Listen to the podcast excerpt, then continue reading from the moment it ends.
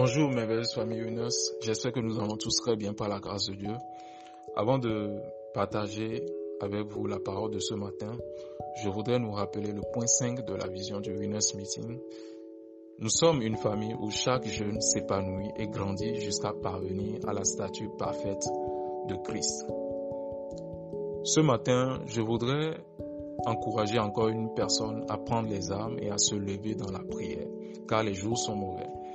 L'ennemi attaque souvent ceux qui ont une vie de prière efficace parce qu'il sait que ces personnes sont dangereuses pour le royaume des ténèbres.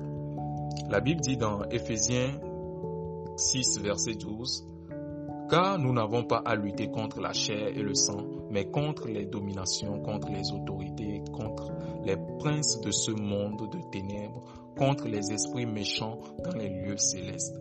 Verset 13. C'est pourquoi prenez toutes les armes de Dieu afin de pouvoir résister dans le mauvais jour et tenir ferme après avoir tout surmonté.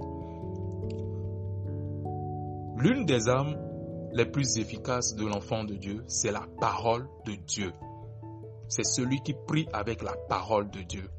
La Bible continue dans Ephésiens 6, verset 17 en disant, prenez aussi le casque du salut et l'épée de l'esprit qui est la parole de Dieu. Ce que confirme Hébreu 4, verset 12.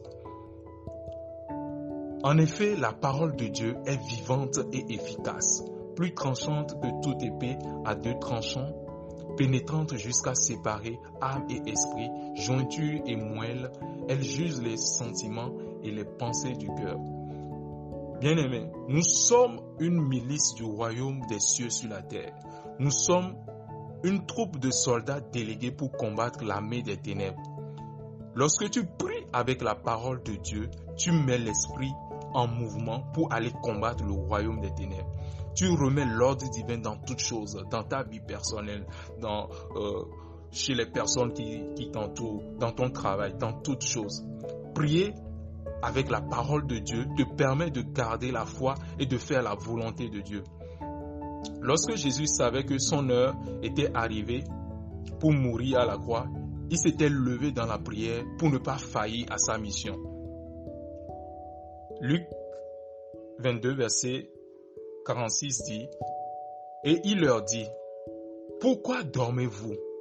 Levez-vous et priez, afin que vous ne tombez pas dans la tentation. L'ennemi ne veut pas que nous prions. Il connaît les dégâts que peuvent causer la prière dans le royaume des ténèbres. Il fera donc tout son possible pour tuer la vie de prière d'un enfant de Dieu, mais il a déjà échoué dans le nom de Jésus. Et s'il arrive à tuer la vie de prière, il affaiblit aussi la foi. La Bible dit dans Luc 22, verset 31, le Seigneur dit, Simon, Simon, Satan vous a réclamé pour vous cribler comme le froment. Mais j'ai prié pour toi afin que ta foi ne défaille point. Et toi, quand tu seras converti, affermis tes frères. L'ennemi sait que si une personne n'a pas la foi, il n'est plus agréable à Dieu. Bien-aimé, je prie que ça ne soit pas ton cas ni mon cas au nom de Jésus. Je t'invite à proclamer et à écrire avec moi. Je prie avec la parole de Dieu pour garder la foi dans les bons comme mauvais jours. Amen. Excellente journée à toutes et à tous.